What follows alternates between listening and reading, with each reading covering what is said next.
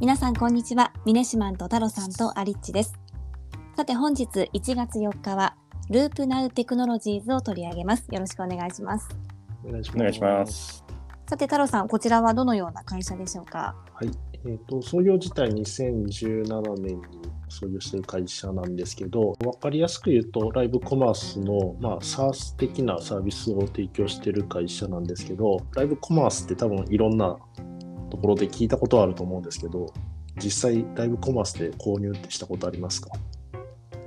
購入はないですねないですか？ちなみにはい見たことはある感じですかね、皆さん。なんかあのインスタライブとかで、はいはいはい。最近なんだろうこう実店舗を持っていなくてネットだけで販売しているようなブランドさんが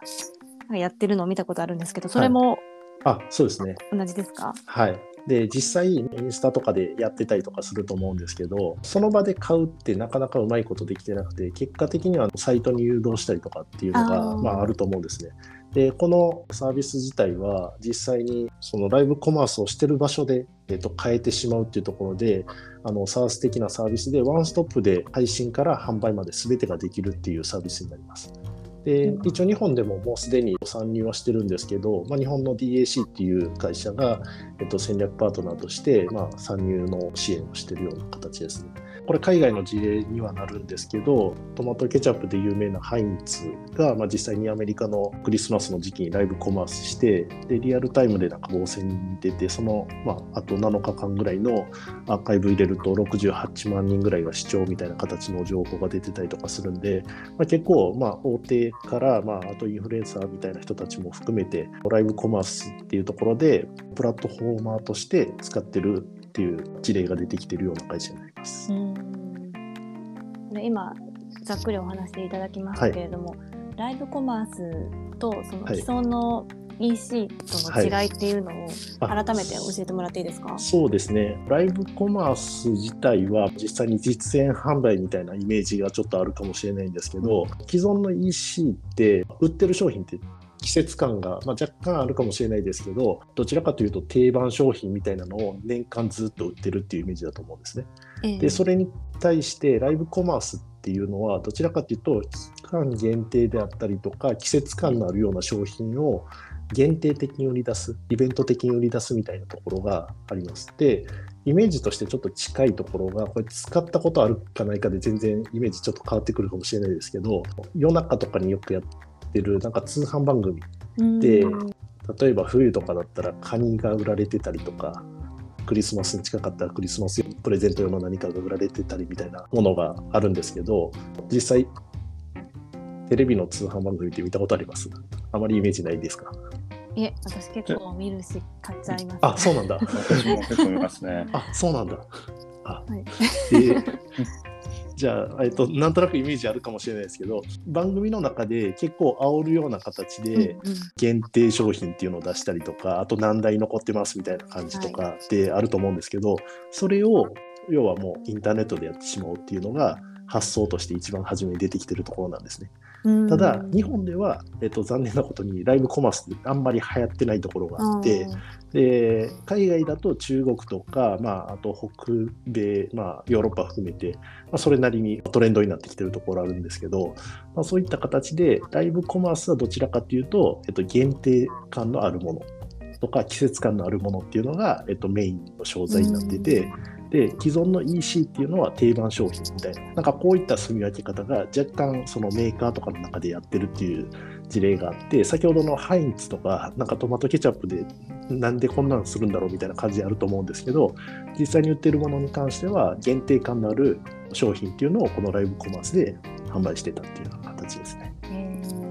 これ他のライブコマースとの違いって何かありますか？そうですね、まあ、先ほどまあ話に出たインスタとかと比べるとっていうところになるんですけど実際このプラットフォーム自体は全プラットフォームへの展開ができたりとかするんですね。なんで TikTok であったりとかインスタであったりとか Facebook とかそういったところに全て連携させることができたりとかあとウェブサイトに埋め込みができたりとかっていう形で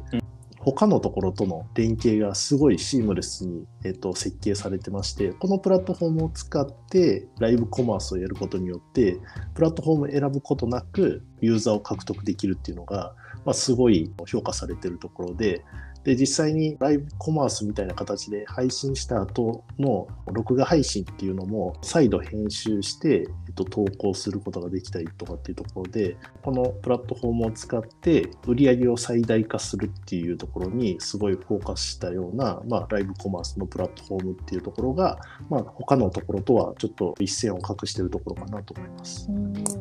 すごく使い勝手がいいっていうことですよね。そうですねあのライブコマースやってる人だったら何らかしら多分既存の SNS とかを使ってると課題感ってあると思うんですけど、うん、このプラットフォーム使うと、まあ、有料なんで月額の固定費はかかってしまうもののそこら辺の課題感が結構クリアになるっていうところがお金払ってでもこの SARS のサービスを使おうと思ってる人が多い理由です。うん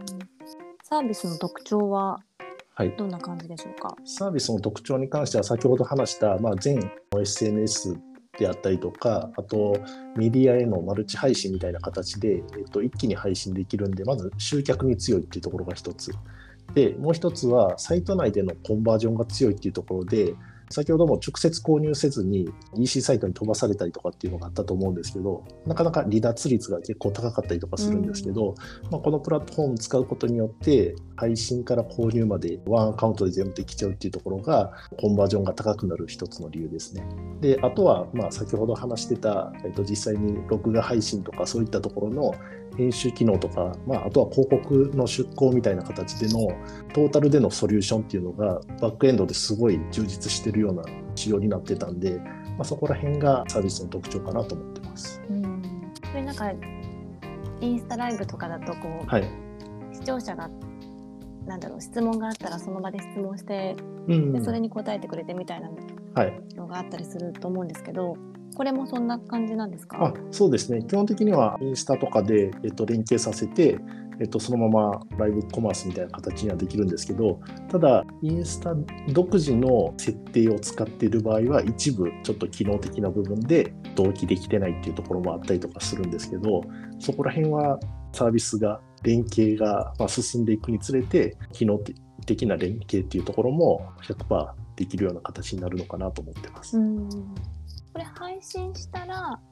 アーカイブを残すこともできるあそうですね、はい、基本的にはまあ他のプラットフォーマーもアーカイブ残すことはできると思うんですけど、実際に編集機能とかそういったところも含めて、このプラットフォーム自体提供してるんで、結構そのライブコマースで売り上げを上げようと思ってる人からすると、まあ、こういった一つのプラットフォーム上で配信管理から編集、あと売り上げの管理とか、あとは広告出稿して何パーセントの人が買ってくれたとかっていう、そういった、なんていうんですか、情報を一気通貫で見れるっていうところが、まあ、一つポイントになってると思います。うんマネタイズの方はどうなってますか？はい、マネタイズ自体はまあ先ほどから話している SARS のモデルなんで、基本的には月額の料金の方がまあ9万8000円っていう値付けなんですけど、個人で使うとしたらちょっと9万8000円高いかなと思うんですけど、基本的にはまあインフルエンサーであったりとか、企業とかっていうのを考えると、うん、まあ比較的受け入れやすい値段設定かなと思ってます。で、他、初期費用であったりとか、なんかあの手数料みたいなところとか、あと追加機能みたいなところの費用っていうのがないんで、結構シンプルな設定になってるかなと思うんですけど、ここに加えて、実際に広告出稿とかっていうプランもできるような形になってるんで、まあ、この9万8000円に対して、あと広告出稿とかっていうところで、まあ、追加でマネタイズしてるっていうところが、まあ、一つ大きなポイントかなと思ってて、彼らとしては、えっと、ユーザーを増やしつつ、アップセルみたいな形で広告出稿っていうのでしっかりと利益を乗せていくっていうのが、まあ、マネタイズのモデルになると思います。うん、なんかさっきアメリカとか中国に比べて日本だとあまり、まあ、そこまで流行っていないみたいなお話だったんですけれど、はい、それってどういう理由なんですかね？そうですね、ちょっとあのユーザー層のところが、まあ、一つポイントになっている可能性があるかなと思ってまして、テレビ通販とかってどちらかっていうと、若年層っていうのは少なくて、ある程度大人に近い年齢層、まあ、あの20代、30代ぐらいから、本当に上だと80代ぐらいまでの幅広い層をカバーしてるみたいなんですけど、えそこがそもそも海外のマーケットにはあんまりないみたいなんですよ。あそうなんで唯一日本だけなんかこういった独特なビジネスモデルができてるところがあってまあ、そこが取られてしまってるところがあって若干ライブコマースになかなか人が寄ってこない。であの若年層のティーンエイジャーとか、まあ、20代中心にライブコマースがちょっとまあ使われてるみたいな形なんで、まあ、そこら辺がもうちょっとスマホで買い物をするっていう層が増えてくるともしかしたらライブコマースっていうところでもテレビ通販からユーザーが寄ってくるっていう可能性はあるのかなと思ってます。うん、なるほどなんかあの中国の独身の日に、はいはい、よくニュースなどで映像が流れるじゃないですか。うん、でそれ結構ライブコマースの映像をよく見るなと思うんですけど、はい、なんかやっぱり中国だと本当にもう当たり前のようになんかやってる感じなんですよね。そうですね。まあ中国以前ミネシマ紹介したことあったっけこれ。えライブコマースですか？ライブコマース。ライブコマースの会社はなかったとなかったですかね、うん、なんか EC サイトとか多分紹介したことがあると思うんですけどやはり中国とか